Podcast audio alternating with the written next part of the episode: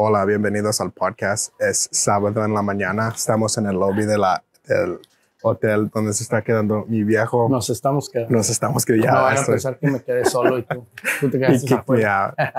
Ah, estamos en McAllen, Texas, con nuestro amigo Charlie. Estamos en Vital Church. Le invitaron a mi papá a predicar y hoy estamos haciendo, él está haciendo unos entrenamientos con el staff.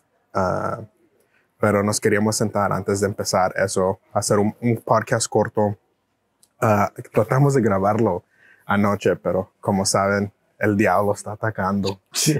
Ah, La tecnología. la te- el diablo sobre la tecnología nos está atacando. Entonces, ah, hoy queremos hacer algo pequeño para ¿verdad? compartir un podcast corto, pero anoche empezamos una conversación muy buena acerca de la ah, vulnerabilidad, Vulnerabilidad. Ser, ser vulnerable. de que sanable es, pero no solamente sano.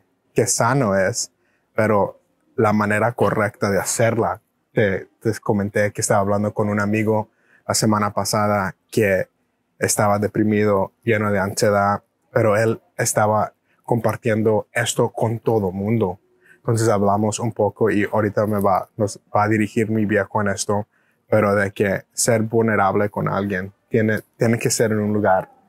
Ahora Ah. que eran las tres cosas que tú hablaste. Número uno, eh, la, el ser vulnerable no es una debilidad. Ujú. O sea, por años hemos creído, todos los seres humanos, que si yo soy vulnerable, eso significa que, que soy débil y que Ujú. soy imperfecto. La verdad es que somos imperfectos y que somos débiles. El ser vulnerable no es señal de debilidad, es Ujú. señal de madurez y que estás en un proceso de ser más saludable. Pero no podemos hacerlo con cualquier persona, ¿verdad? Entonces, hay niveles de ser.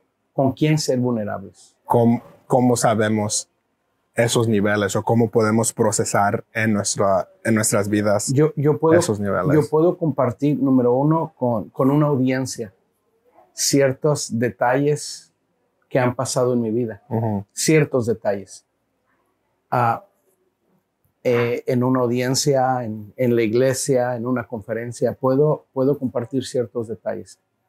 Pero ya el siguiente nivel, eh, ah, y no es que las personas, yo mido a las personas por niveles, pero no, no con todos, no con todas las personas puede ser profundamente vulnerable como con un consejero, Ya.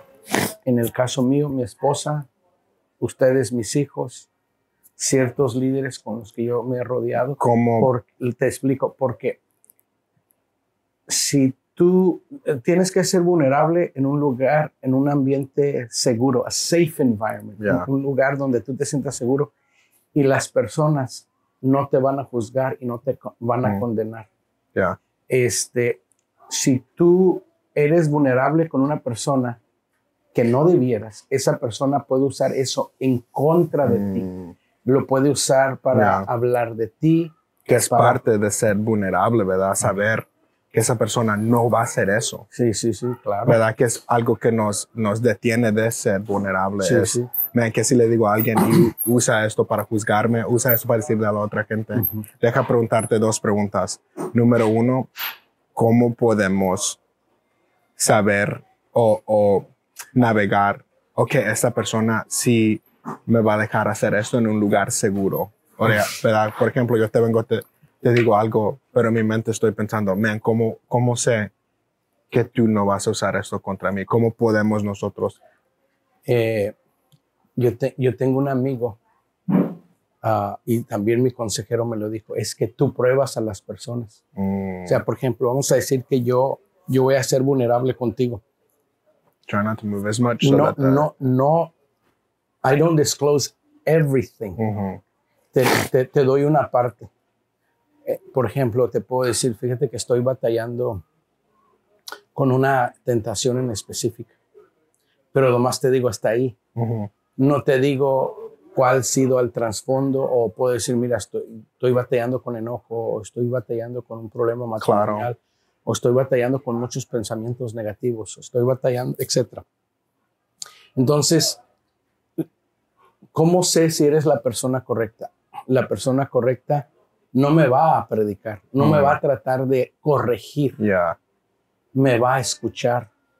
Y a lo mejor tú no tienes la solución, simplemente te va a decir, wow, gracias por tenerme la confianza, por compartir eso conmigo. Yeah. ¿Puedo orar ahorita contigo o simplemente seguimos la conversación? Porque la, la mayoría de las veces queremos predicar y queremos decirle a la gente qué hacer. Yeah. Yo ahora yo escucho a la gente y antes yo quería decirles qué hacer, ya no les digo qué hacer, porque tiene que ser Dios el que les enseñe.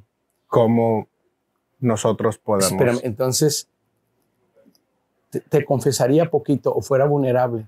Y si yo siento, y si yo siento que tú eres la persona indicada, en la próxima ocasión Te puedo soy- confiar. te puedo confiar más, Mm. sería más vulnerable. Yeah. Pero, pero si yo me doy cuenta que, que tú fuiste y compartí, Yeah. ¿por qué si te comparto todo y luego tú vas y le dices Right. a alguien más? Entonces es,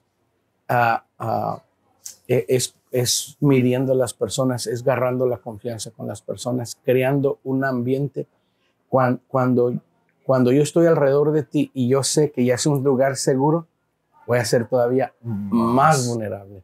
Y luego la segunda pregunta del otro lado, ¿cómo nosotros, qué son las cosas que nosotros debemos hacer para nuestros amigos? Aún un versículo que me ha hablado mucho este año es, un amigo ama a todo tiempo, ¿verdad? Es dejar que mis amigos sean vulnerables conmigo y no juzgarlos y no usarlos contra ellos, sino en todo tiempo, en sus buenas, en sus malas, ¿verdad? Estar ahí con ellos. ¿Cómo yo puedo ser un cristiano bueno o un amigo bueno, ¿verdad? Yo creo que el cristiano debe ser el mejor amigo. Entonces, ¿cómo puedo yo ser una persona que mis amigos se sienten seguros conmigo? ¿Y qué hago con, cuando ellos son vulnerables conmigo? ¿Cómo controlo eso? ¿Cómo proceso eso bien? Lo acabas de decir, un amigo ama en todo tiempo. Tú tienes que hacer sentir a tu amigo a tus, que los amas. Yeah. Segundo, tienes que conectar con el corazón de ellos. Mm. Terceros, tienes que animarlos. Una de las cosas que me llevó mucho tiempo a mí para entender es que cuando alguien me confía algo o me confianza algo o quiere ser vulnerable, yo inmediatamente estaba pensando, ¿qué le voy a decir para que corrija esto? Mm. Vamos a decir que tú vienes y me dices, "O sea, estoy desanimado, he tenido problemas en mi matrimonio. Antes, yo inmediatamente estaba pensando en mi mente, ¿qué le voy a decir? ¿Qué Mm. versículo? ¿Cómo Yeah. le digo que corrija esto? Estás buscando todas las respuestas. Exacto. Entonces, hace años, Joan y Milton y yo fuimos a una conferencia de grupos de vida. Porque la tendencia en el grupo de vida cuando estamos compartiendo, alguien confiesa algo y alguien quiere entrar y darle la respuesta, Right. decirle, yo hice esto. Entonces, allí en, e- en ese seminario nos dijeron, deja que la persona hable. No trates de Yeah. componerlo. Creo que como pastores, como líderes, eso es algo equivocado que hacemos. Sí.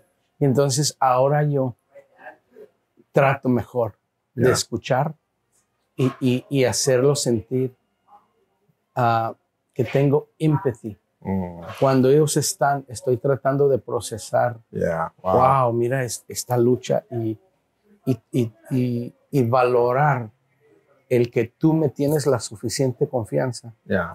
para decirme que a veces no quieren un consejo. La Ujú. mayoría de la gente quiere un lugar seguro, Yeah. simplemente donde ser escuchados. Wow. Yeah. Entonces, por, por eso que, que aún, ¿verdad? ¿Qué tanto valor hay eso, mm, ¿verdad?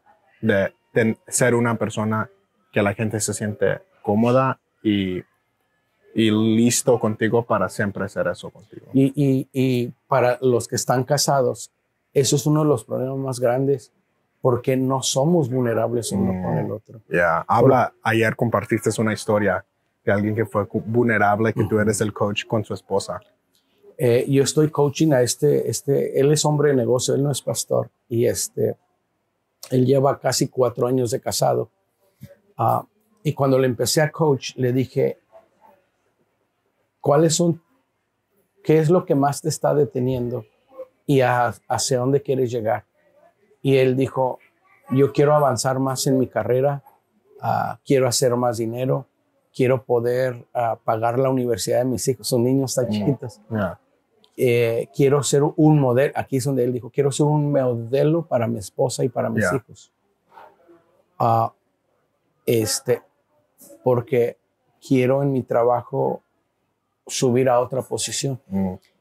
Y, y todo eso es bueno. Eh, eh, y en una de esas conversaciones yo le pregunté, ¿estás, ¿consideras que tú estás siendo un buen modelo para tu esposa, para, para tus hijos? Y él mismo dijo, es que mi esposa y yo no nos entendemos. Mm. Ah, ¿Cuántos años tienen de casado? y cuatro años. Mm. Ah, y, ent- y- y en, y en la plática o en la pregunta, en la sesión de coaching, le dije, ¿y alguna vez tú has sido honesto con tu esposa y le has dicho, no lo sé todo Wow. y necesito tu ayuda? Y él dijo, no, yo siempre he presentado esta imagen de que yo lo sé y yo no necesito tu ayuda. Ah, entonces, en el coaching lo animé que para la siguiente sesión él se sentara con su esposa. Eh, o sea, no le dije, pero fuimos sacando eso en, en el coaching. Le dije, ah, dile a tu esposa, prueba esto, dile a tu esposa, fíjate que perdóname porque eh, todo este tiempo yo he pensado que no necesito tu ayuda, pero la Wow. verdad, Yeah. yo te necesito a ti, necesito tu ayuda. Yeah. Jeez. Entonces, cuando él fue vulnerable, yeah. porque él presentó esta imagen de Superman, que yo lo puedo, lo sé todo, y, y este, hacía sentir a la esposa casi ignorante, casi no te necesito. Wow.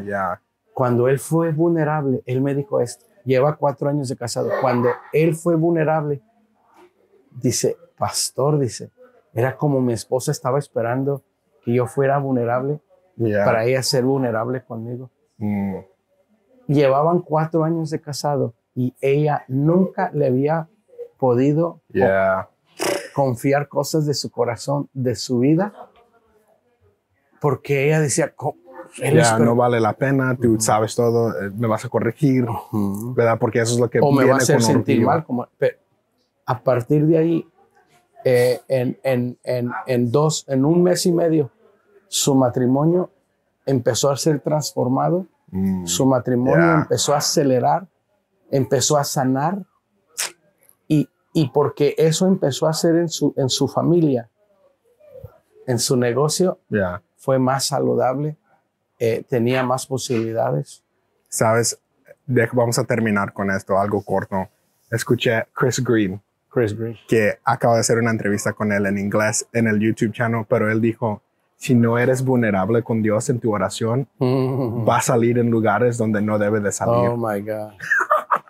y la, la- la otra cosa que quiero hacer, ah, decir para vulnerable, para terminar, que cuando no eres vulnerable, según una profesora de la Universidad de Houston, cuando no eres vulnerable, el nivel de culpabilidad y de vergüenza es Yeah. muy alto. Yeah. Pero cuando empiezas a ser, a ser vulnerable, el nivel de culpa y de vergüenza empieza a bajar. Y cuando yo soy vulnerable contigo y con las personas correctas, mi nivel de culpa y de vergüenza, y todos tenemos culpa y vergüenza, Yeah. va bajando y va bajando. Y lo que pasa que cuando yo soy vulnerable y baja, ella habla del poder de la vulnerabilidad, baja mi nivel de vergüenza y, y- y- Mm. y pena, empieza a subir mi nivel de creatividad, de Wow. productividad, Yeah. lo más tremendo, el gozo, la satisfacción. Entonces, ¿por qué hay por muchas personas que no están satisfechas? Porque hay muchos matrimonios, porque hay muchos líderes. Mm. Te encierras. Está encerrado Yeah. y, y- y- y está ahogando todo lo de Dios. en la No vida puedes, no puedes llenar lo que no estás dispuesto a vaciar. Así de- se a, dice. a vaciar. Vaciar. Wow. Qué práctica, viejo. Los vulnerable, amamos. número Gracias. uno, con Dios esta semana y con un amigo, con tu esposa, con tu esposo. Gracias por estar con nosotros en Amigo para Todos. Es un episodio corto. Ah, por favor, si estás viendo en YouTube, danos un dedo gordo para arriba. Comenta, suscríbete, por favor. Llegamos a 100 subscribers en YouTube este mes. Ah, entonces, ayúdanos con eso. Gracias Igual, por seguirnos en Amigos para Todos. comparte igual en Apple Podcast y puedes suscribirte, suscribirte y hacer comentarios. Y te vemos la próxima semana. También voy a sacar un vlog de este viaje. Chao.